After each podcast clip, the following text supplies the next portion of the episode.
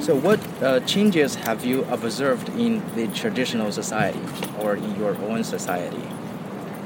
In general, Yeah, like in our lives, or like in your I've- lives? I think people have gotten a lot lazier over the years. I mean, it's really evident in the way you see people dress. I mean, people half the time are wearing sweatpants and t-shirts or lazy clothes around, and I mean, I just think in general people used to work a lot harder.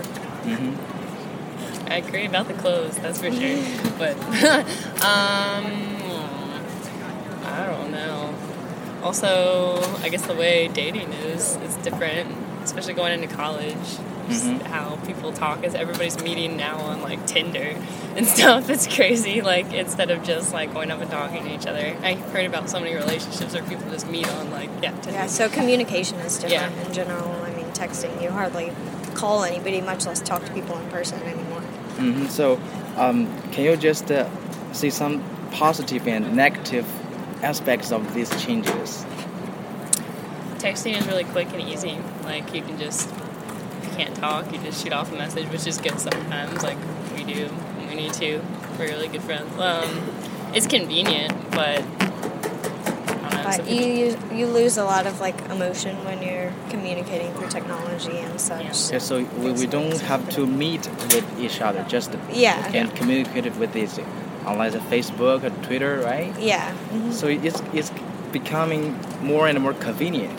Yeah. But there are also some negative Mhm. um, effects. So what do you think is the negative effects? I mean, you people get bullied a lot easier through like Facebook and Twitter and whatnot because they don't have to face the consequences in person. They're just hmm uh, you know behind a screen, protected, and then um, you just you don't learn personal communication skills Yeah, with people what I was anymore. I mean, that's an important thing people have to learn is how to talk to somebody in person, not just behind a screen. You can't live your whole life behind that screen. it's important for jobs. Like getting a job, you need to be like personable, and you have to go and like have an interview and all that. I mean, it depends on. I mean, pretty much anything. Like if you don't have those communication, social skills, that's not good. hmm All right. So, um, could you please explain more about the? Is it just a, um, good for jobs?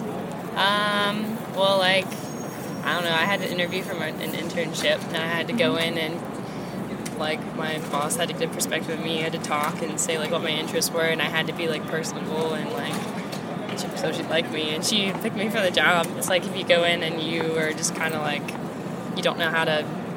Also, you have to be able to network. Like, I have to, I would go to, like, uh, events because I worked with like the Wake County Democratic Party. I still do. We had events, and I'd have to go up and talk to random strangers and like like meet like candidates and stuff. And like if I wasn't like outgoing enough or wasn't comfortable, I would have failed miserably. So you have to be able to just put yourself out. there.